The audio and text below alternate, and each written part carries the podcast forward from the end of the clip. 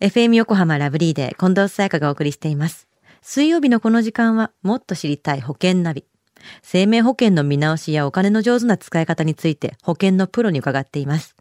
保険見直し相談、保険ナビのアドバイザー、中亀照久さんです。よろしくお願いします。はい。よろしくお願いいたします。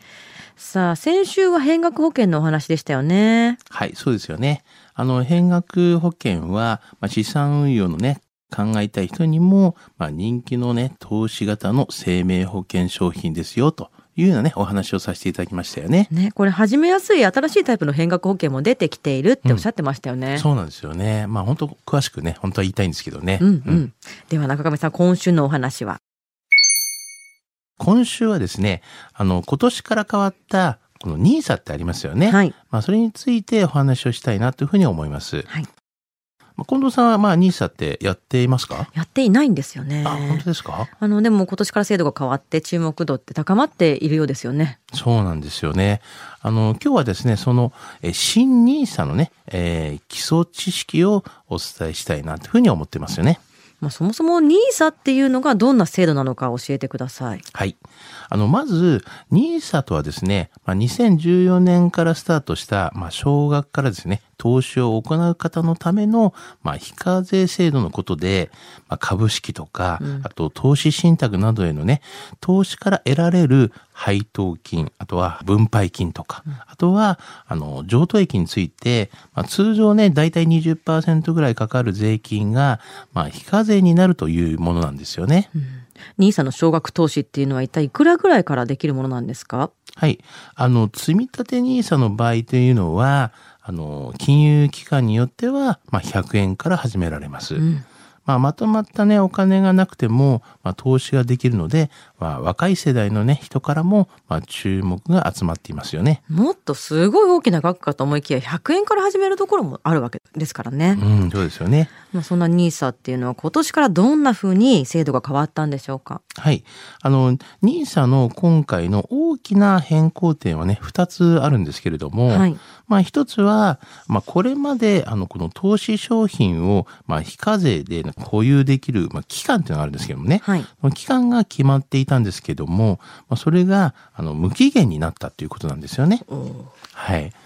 まあ、それともう一つはですね、あ NISA の、まあ、この変更点で、え投資できる年間の上限額っていうのがあるんですけども、まあ、それが360万円に引き上げられて、はいあの、まあ、生涯のね、投資限度額っていうのが、え1800万円に拡充されたんですよね。うん。NISA へのじゃあ投資するメリットっていうのとまあ本当にハードルっていうのも下がったってとこありますよね。そうですよね。あと、変わった点としてはですね、まあ今までは、まあ NISA を利用する場合は、まあコツコツ投資する、まあ積み立て NISA、もしくは、まあ積極的にね、投資する人向けの一般 NISA と、まあどちらかを選んで使う必要があったんですけれども、まあ今回の改正で、まあどちらも併用することが可能になったんですよね。ねえより多くの選択肢が与えられましたね。うん新 NISA っていうのは何歳から利用できるんですか？はい。あの、一応成人という形で、まあ、18歳以上からという形で利用ができますよね。18歳から成人になりましたもんね。さあ、では今日の保険のお話、知得指数は？ズバリ95です。うんあの、まあ、ニーサとね、よく比較されるのが、まあ、投資型の、まあ、生命保険の商品で、まあ、変額保険っていうね、よく言われますけども、まあ、一概にはね、言えないですけれども、まあ、運用重視なら、まあ、ニーサ。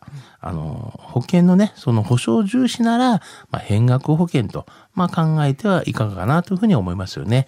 まあ、これからいろいろな出てくると思いますけれども、まあ、いろんなわからないこともいっぱいあると思いますから、もし何かあればお問い合わせいただければなというふうに思いますね。はい。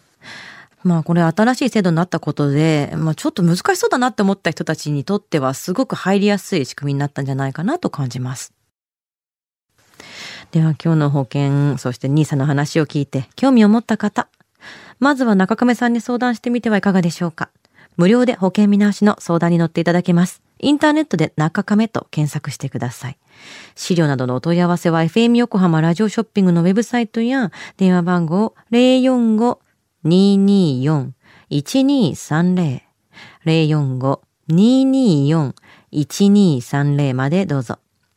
そして最後に保険ナビはポッドキャストでも聞くことができます。FM 横浜のポッドキャスト、ポータルサイトをチェックしてください。もっと知りたい保険ナビ。保険見直し相談、保険ナビのアドバイザー、中亀照久さんでした。ありがとうございました。はい、ありがとうございました。